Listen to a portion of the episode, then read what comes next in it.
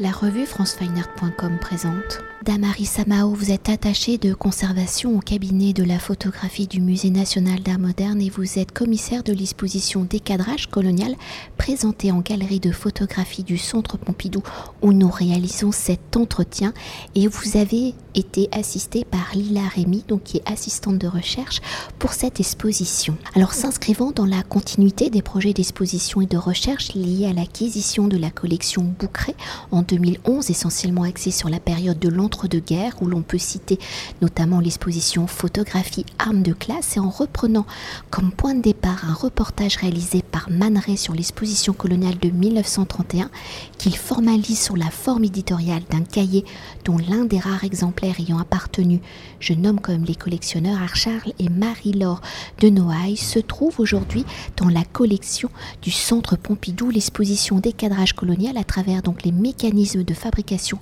des images produites par les surréalistes notamment, une exploration du pouvoir des images où dans l'essor de la presse et de l'édition, la photographie va jouer un rôle important dans le mécanisme de dénonciation de la politique coloniale française ou politiquement engagée. Les surréalistes, en se joignant à la gauche radicale, hein, vont se servir de l'exposition coloniale de 1931 comme outil et support pour une prise de conscience citoyenne sur la vérité sur les colonies. Alors dans un premier temps, Hein, pour replacer le contexte de l'époque, pouvez-vous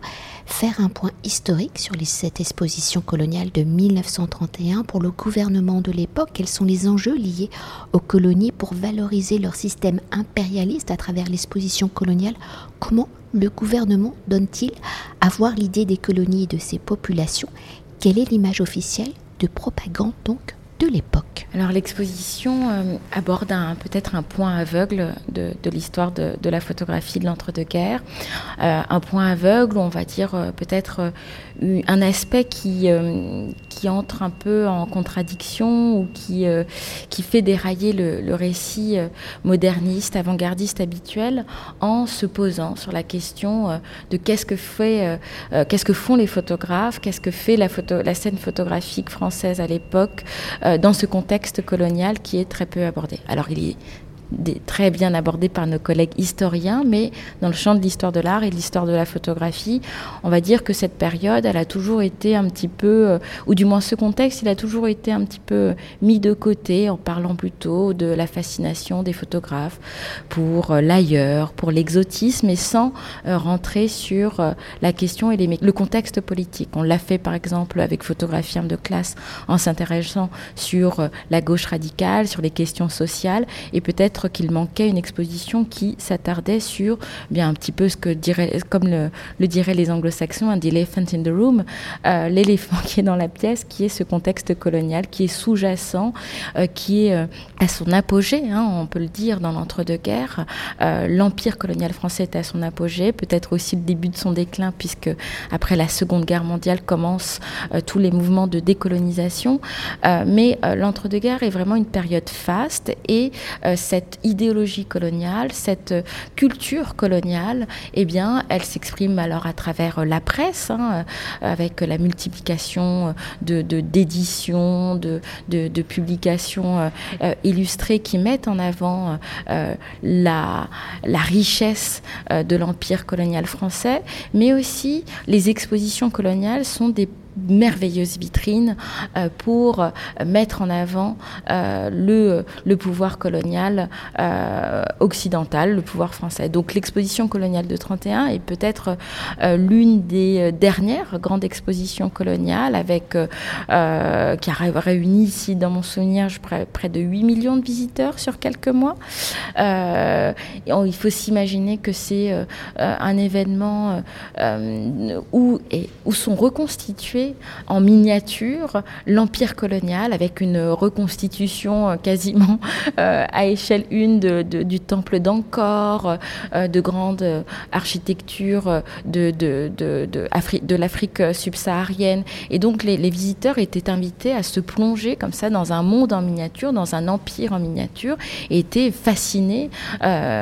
par, par ce pouvoir. Donc l'esprit, la culture coloniale française passe véritablement véritablement par ce type de d'événement qu'est l'exposition coloniale. Et ce type d'événement va être aussi la cible de, critiques minoritaires, hein, parce qu'il faut savoir que ce que les surréalistes appellent le fait colonial est très bien admis dans la société française et que les voix qui résistent à cette culture coloniale sont très minoritaires. Il y a bien sûr les surréalistes qui sont représentés dans notre collection, qui sont bien identifiés euh, dans l'histoire euh, de l'art pour leur engagement politique de manière générale, mais l'engagement anticolonial est constitutif euh, de, de, de, l'identité surréaliste. Hein. Dès 1925, déjà, il se pose en, en, opposition à des guerres coloniales, notamment la guerre du Rif en 25. Et donc, l'exposition coloniale de 31 est un moment pour eux aussi de se joindre avec les voix de la gauche radicale, les anarchistes, pour exprimer aussi, là encore, leur désaccord. Donc, il faut s'imaginer quand même un, une, un on, dirait aujourd'hui un soft power colonial énorme hein, quand on s'imagine euh, l'argent, l'économie qu'il y a derrière euh, l'entreprise coloniale, et puis ces voix minoritaires, radicales, qui contestent et qui essayent, euh, qui, n'auront jamais l'audience de la, même audience que, que l'administration coloniale pour faire entendre leur voix, mais elles ont le mérite d'exister. les surréalistes vont faire des tracts ça paraît désuet, mais ils existent. Hein. il faut savoir qu'ils euh, ont demandé à leurs collègues étrangers de ne pas signer avec eux leur tract parce qu'ils auraient pu être euh, emprisonnés. Euh, c'est pour ça que, par exemple, Man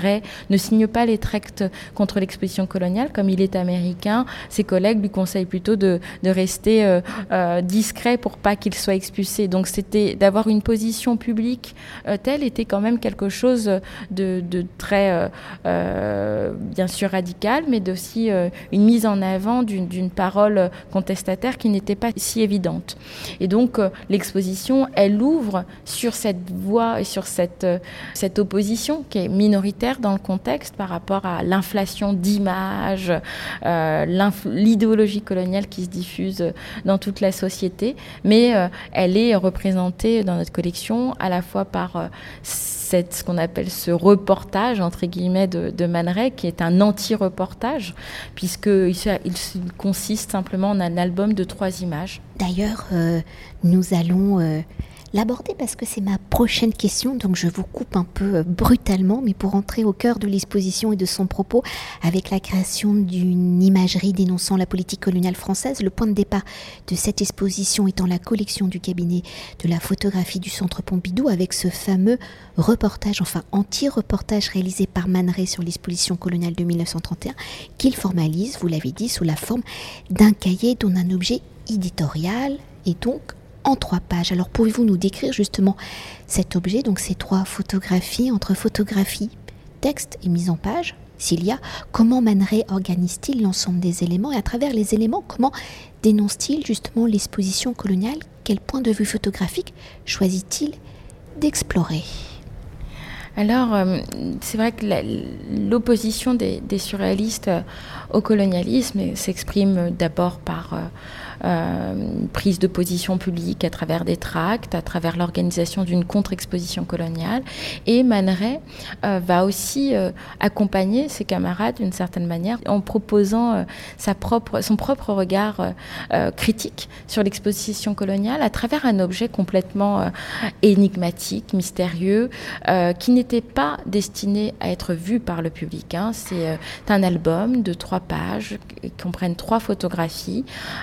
Qui sont un peu des images rébus comme Man savait très bien en faire. Hein. On voit que c'est vraiment euh, euh, un objet, un ensemble iconographique qui est destiné à un cercle d'initiés, à un cercle averti, de personnes qui comprennent, comprendront des allusions, des allusions cachées. Et on ne peut faire que des interprétations. Donc trois images, une image tronquée d'une sorte de maquette, peut-être que j'ai interprété peut-être comme comme étant une photographie d'un diorama, diorama qui était, les dioramas étaient très présents dans l'exposition coloniale à cette époque-là. Elle permettait de reconstituer des scènes pastorales ou des scènes exotiques. Et donc Man Ray en prend, peut-être un, extrait, un bout de, ce diorama. Et donc c'est le frontispice de, ce cahier où c'est marqué, où il est aussi également marqué euh, reportage sur l'exposition coloniale par Man et puis, quand vous ouvrez l'album, vous avez deux autres images. Une image très perturbante qui représente une sorte d'origine du monde. C'est euh, le, sexe d'une femme qui est pénétrée par un, un rutilant sèche-cheveux euh, et qui, euh, voilà, hein, qui a une force comme ça obscène et transgressive, qui interroge aussi toujours par rapport au contexte. Et puis, une autre image d'une lampe cachée dans une sorte d'aloe vera contre une architecture et que nous, avons, nous avons trouvé qu'en fait, il s'agissait très certainement des lampes qui étaient dans l'exposition coloniale, euh, puisque l'exposition coloniale est aussi euh, de, 1931 est une, une, exposition aussi qui met en valeur euh, l'électricité. Hein. Et donc ces lampes électriques étaient parsemées tout au long des, des pavillons de, l'exposition coloniale, et puis elles étaient vainement cachées derrière des plantes tropicales. Et donc on a ces trois images qui, je vous ai dit, hein, le sens n'est pas n'est pas facile, mais on peut euh, interpréter euh, euh, à la fois, voir ce qui est important et ce qu'avaient tout de suite remarqué les surréalistes, c'est que le colonialisme est une violence des corps, une violence sexuelle, et donc peut-être que cet rapport entre ce corps féminin tronqué,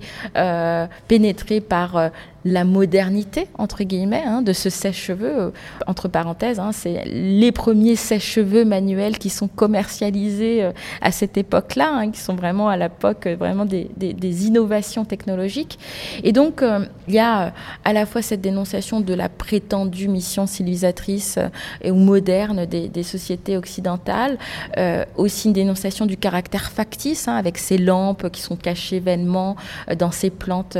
dans ces plantes euh, tropicale ou, euh, ou, exotique. Et puis euh, aussi cette maquette qui rappellerait aussi la, le, côté carton-pâte hein, de, de l'exposition coloniale et qui était également dénoncée par les surréalistes dans leur tract, hein, qui dénonçait l'exposition coloniale de 31 comme un Luna Park, hein, comme, une, comme une sorte de, de, de, joyeuse, de joyeuse et, et, mortifère en même temps parc d'attractions destiné à éblouir les Français et qui ne permettait pas non plus de se rendre compte euh, de la euh, beauté de ces civilisations, de ces cultures extra-occidentales euh, auxquelles les surréalistes portaient une très grande attention. Et justement, pour continuer d'évoquer l'exposition coloniale de 1931, les membres du groupe surréaliste organisent une contre-exposition intitulée La vérité sur les colonies. Alors, quels sont les artistes participants à cette contre-exposition? Comment utilisent-ils la photographie comme élément et langage politique pour dénoncer les conditions sur les colonies? Pouvez-vous nous décrire cette exposition, sa construction et quel sera son impact? Alors, euh, au même moment que, l'exposition coloniale de 31, les, surréalistes qui ont très vite saisi que le colonialisme, ce n'était pas simplement euh, un impérialisme économique, mais c'était aussi euh, une colonisation culturelle. c'est pour ça qu'ils se mettent sur ce terrain, co-organisent avec la Ligue contre l'impérialisme et, le Parti communiste une exposition qui s'appelle La vérité sur les colonies, qui est organisée rue du colonel Fabien, pas très loin de l'actuel siège du Parti communiste euh, aujourd'hui dans le 19e euh, arrondissement. Et donc cette exposition, en fait, on n'en sait pas grand-chose. Il y a euh, des entrefilets dans la presse. La, presse communiste invite le public à venir voir cette exposition qui va réunir au total, face aux 8 millions de, visiteurs de l'exposition coloniale, 5000 personnes qui vont quand même venir voir. Et donc on n'en sait pas exactement grand-chose. Il y a cinq images qui sont conservées aujourd'hui, qu'on présente dans l'exposition parce qu'elles ont été elles étaient présentes dans le fonds André Breton. Elles ont été rachetées par le Getty. Nous n'avons pas pu faire venir les photographies originales, mais le Getty nous a prêté euh, des euh, reproductions pour que l'on puisse faire euh, des facsimilés. Et donc, qui donne cinq vues de cette exposition coloniale qui revenait comme ça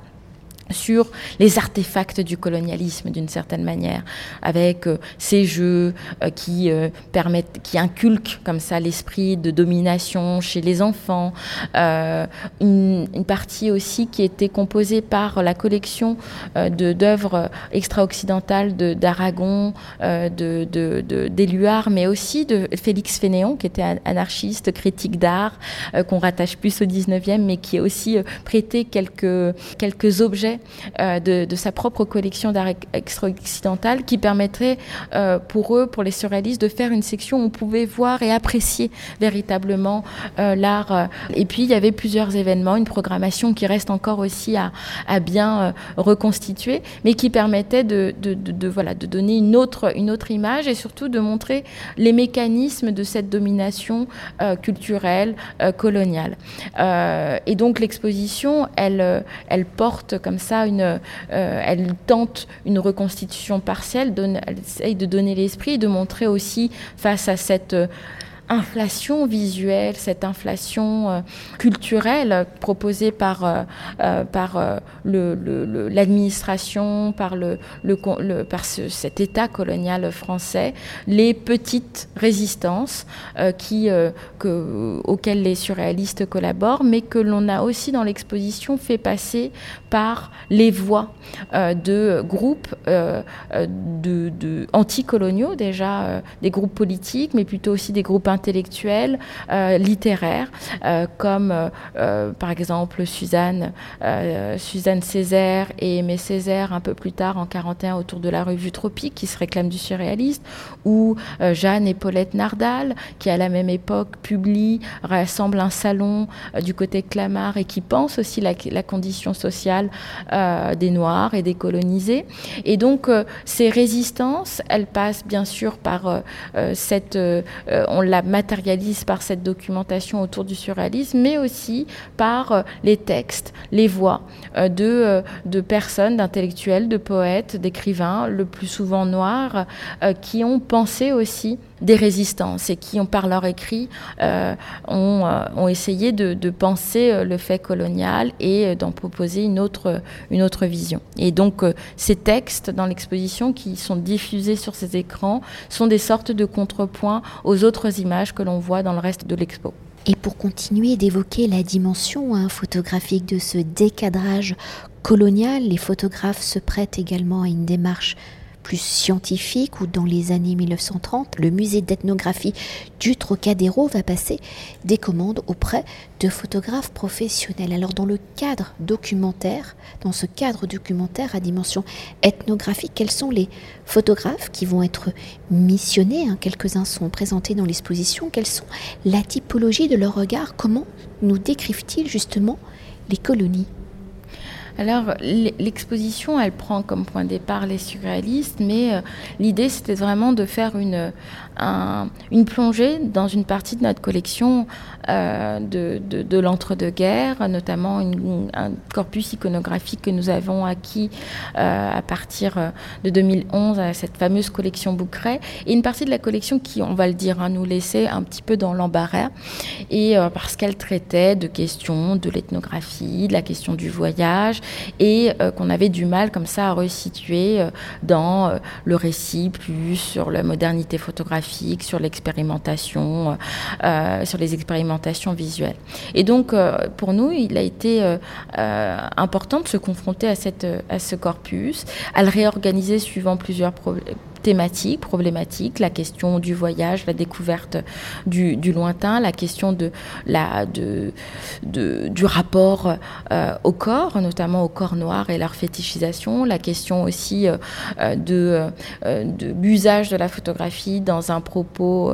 dans une instrumentalisation entre guillemets politique, et aussi la question du dialogue avec l'ethnographie, qui est une science, une discipline qui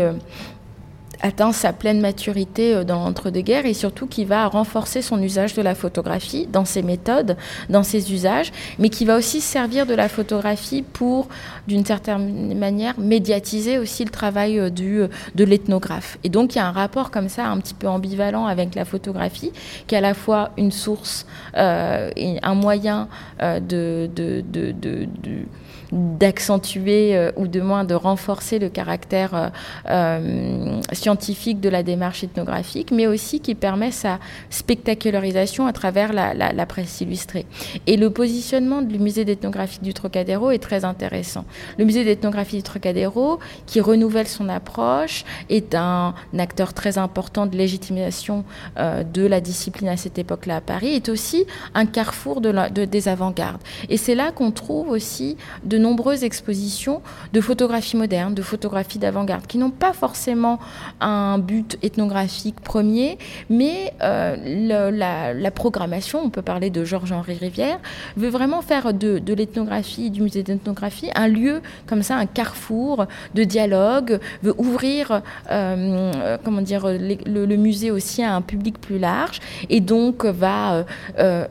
passe par la photographie en organisant des expositions de Roger Paris, de Thérèse Rivière, de Pierre Richac, de gens qui ne sont pas des ethnographes, mais qui sont des photographes qui vont partir à l'étranger par exemple, pour Thérèse Rivière, euh, grâce aux messageries maritimes, qui est une société commerciale, elle va beaucoup partir en Asie. Pierre Richac va beaucoup euh, aller dans, euh, en Afrique, dans le désert du Sahara, va faire tout un tour de l'Afrique en avion,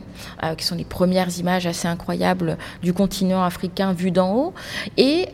ces personnes, qui ne sont pas des ethnographes à proprement parler, vont être invitées à exposer au, au musée d'ethnographie du Trocadéro. Et puis, vont être aussi invités, euh, on va aussi prendre certaines de leurs images pour intégrer la photothèque du Trocadéro, parce que même si elles n'ont pas été faites dans un contexte et dans un protocole ethnographique fixe, eh bien, elles apportent euh, euh, des images inédites d'endroits, de contrées, euh, qui alimentent aussi la banque d'images, la banque d'images du musée, et qui peuvent être aussi des supports de travail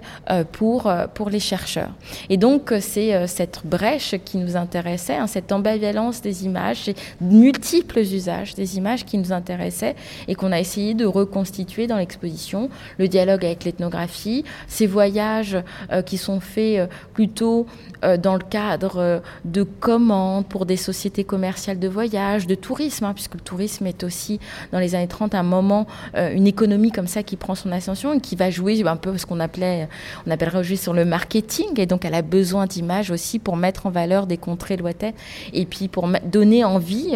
aux Français de voyager dans, dans les colonies. donc les photographes vont être bah, ils vont être sollicités pour donner des images, des nouvelles images euh, de euh, de ces, euh, de ces, euh, de ces, nouveaux, euh, de ces nouveaux paysages. Donc l'exposition, elle, elle, tourne comme ça sur à la fois en, mettant des noms qu'on avait moins l'habitude de mettre en avant, par exemple comme Pierre Richac, qui a une personnalité assez incroyable, hein, qui a voyagé, qui parlait plusieurs langues, qui était fasciné par le territoire, le continent africain, qui à la base est agronome, mais qui abandonne sa vocation d'agronome son, son, son métier d'agronome pour euh, se lancer plutôt euh, dans une vie de, de reporter, euh, photographe. Et donc il fait des articles, il publie dans la presse et en même temps fait des films, fait des, des photographies qui sont des sources euh, de, connaissances, puisque voilà, il a l'occasion de voyager dans, des territoires euh, qui sont peu fréquentés, et puis qui en même temps donnent une image aussi fantasmée hein, du Touareg, euh, de ces tribus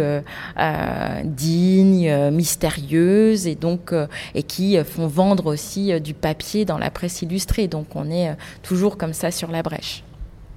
Et pour continuer hein, sur cette brèche, euh, l'image de l'idée des colonies étant euh, le propos de l'exposition dans les années 1930 où l'ailleurs est encore fortement fantasmé, vous l'avez dit, les artistes exposés ici ayant par la moulinette hein, de l'histoire de l'art une dimension aussi artistique en dehors d'un langage politique ou scientifique, ethnographique, comment les artistes, les photographes abordent-ils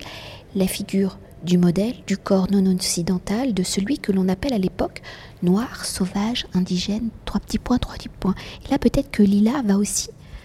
intervenir. Donc cette question, elle est abordée dans la quatrième section de l'exposition. Et ce qui est intéressant, c'est que donc les années 30 sont les années fastes de l'ethnographie, de l'exposition coloniale, mais ce sont également la grande période du Jazz Age, qui est caractéristique de l'entre-deux-guerres, où le corps noir, qui longtemps a été euh,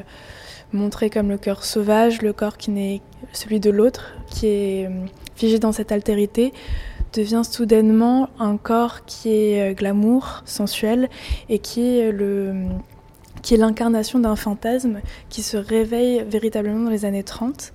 et euh, dont Joséphine Baker est vraiment l'incarnation par excellence. Et le parti pris de l'exposition, ça a été donc bien sûr de partir de la figure de Joséphine Baker, mais cette figure qui a été extrêmement médiatisée, qui est encore très connue à l'heure actuelle, dissimule d'autres personnalités qui ont été euh, des personnalités phares des années 30, qui sont très connues et qui font partie de la vie culturelle parisienne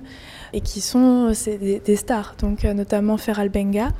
qui est un danseur qui des Folies Bergères, qui lui a été énormément photographié, notamment pour euh, la promotion des spectacles de musical, ou encore l'acteur Habib Benglia qui lui compose un registre dramatique sur la scène théâtrale française. Et donc toutes ces personnalités-là façonnent également la vie culturelle de cette époque et attestent de ce hum, changement de regard sur, la, sur le corps noir, sur les corps noirs, mais qui est aussi un regard qui fétichise et qui n'est pas dénué de toute ambiguïté. C'est pour ça que la hum, suite logique de cette euh, section, c'est de se poser la question de l'érotisme et euh, et à côté de ces figures qui étaient reconnues, médiatisées et qui bénéficiaient d'une certaine célébrité à l'époque, il y a des modèles anonymes qui ont été photographiés euh, dans cet empire colonial français et qui sont érotisés et publiés dans de multiples contextes de publication, qui sont autant des, publications artistiques, notamment la revue Art Graphique, ou des magazines de charme de l'époque. Et donc c'est cette circulation visuelle que nous venons euh, interroger, que nous exposons, dont nous rendons compte. Et euh, donc cette euh, érotisation, elle n'est pas nouvelle, elle ne date pas des années 30, elle a des racines très anciennes puisqu'elle euh, s'ancre à partir du 19e siècle. Il y a un grand commerce de cartes postales qui est déjà présent à l'époque et la figure de la moresque, de la vaïnée ou encore de l'africaine, dans ces figures essentialisées, elles sont déjà très présentes dans l'esprit du citoyen français. Mais ce qui est intéressant, c'est que la photographie à partir des années 30, comme les codes visuels changent, ce sont aussi des nouveaux portraits pris selon de nouveaux, de angles et en fait qui réactivent un discours qui sont très anciens, mais tout en étant des euh, exemples de modernité photographique.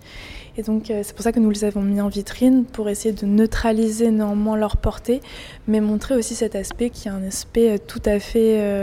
caractéristique de l'époque et sur lequel on ne pouvait pas faire la passe. Alors, pour euh, conclure notre entretien, si l'exposition en s'appuyant sur sa collection n'a pas pour ambition de proposer un condensé historique exhaustif, hein, comment avez-vous articulé et construit justement l'exposition? Quels sont les différents chapitres de décadrage colonial? Comment les différentes sections se répondent-elles? Et comment le livre en coédition aux éditions textuelles et des éditions du Centre Pompidou viennent-ils accompagner et renforcer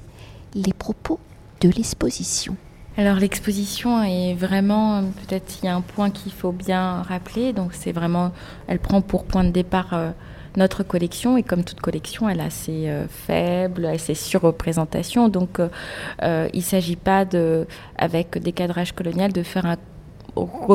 voilà, une sorte de, de, constat exhaustif de ce que pouvait être le colonialisme dans les années 30. C'est vraiment. Euh, et puis même, il y a euh, des aspects qui sont moins. Euh, ou des régions hein, qui sont moins présentes, comme l'Asie par exemple, parce que dans la collection, justement, il y a moins d'exemples sur lesquels on peut s'appuyer. On a dû par exemple recourir à quelques prêts de nos collègues, notamment du musée des arts décoratifs, qui ont un formidable album des années 30 sur la grande France. Donc on leur a emprunté quelques portraits, puis également à des, à des collectionneurs particuliers, ou pour les Henri Cartier-Bresson, on a fait appel à des prêts à la Fondation Henri Cartier-Bresson. Et donc l'exposition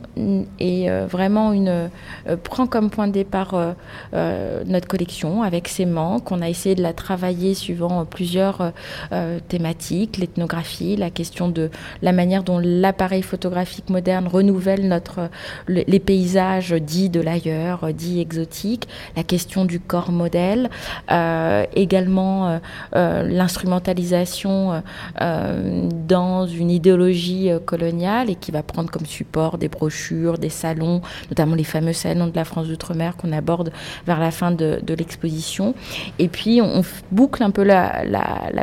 boucle la boucle de l'exposition en revenant sur la vérité sur les colonies, qui fait euh, écho avec euh, l'introduction de l'exposition où euh, on abordait la question du surréalisme et la contre-exposition coloniale, mais aussi qui tire le fil avec notre, le projet qu'on avait eu il y a quelques années, Photographie armes de classe, en revenant sur des figures, alors comme Henri Cartier-Bresson, comme Élie Lothar, qui sont des photographes engagés à cette époque-là, et qui, avec leur regard documentaire, essayent de poser un regard plus authentique sur les colonies, mais authentique qui veut dire euh, qui ne fait pas l'impasse sur euh, bah, la réalité, la pauvreté, sur le, le, rôle joué par les colonies en tant que force, en tant que ressources humaines, en, accentuant plutôt le regard sur le travail, notamment chez, chez Lilotar au Maroc, notamment de ces débardeurs qui déchargent des marchandises et qui sont à l'origine de la prospérité économique de la France. Et puis le regard de, de, Cartier-Bresson à Marseille et à Paris. Euh, Marseille, hein, qui est peut-être la deuxième ou la première capitale de l'outre-mer où se rassemblent toutes les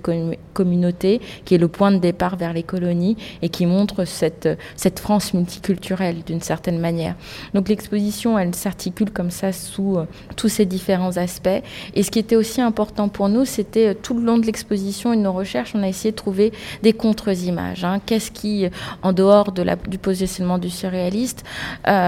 contre-images Alors on n'en a pas beaucoup trouvé, malheureusement à cause de la difficulté d'accès aux archives, du fait aussi que euh, la pratique de la photographie est difficile euh, pour des colonisés, entre guillemets. Mais on en a trouvé avec, par exemple, quelqu'un comme Fabien Loris, qui est un militant anticolonial et qui va, par le dessin critique de, caricature et aussi par des photomontages, poser un autre regard sur les colonies, un regard euh, qui déconstruit comme ça le, le, regard colonial et qui nous a semblé très important d'apporter dans l'exposition. Et puis il y a ces voix qui euh, viennent, euh, ces voix qui sont sur euh, ces totems, comme on les appelle, et qui viennent commenter les images, apporter comme ça une, une dimension qui reconstitue imparfaitement, bien sûr, le paysage de l'époque entre cet imaginaire visuel colonial et puis cette pensée décoloniale qui se fait de manière plus confidentielle, mais qui existe aussi là et qu'on a voulu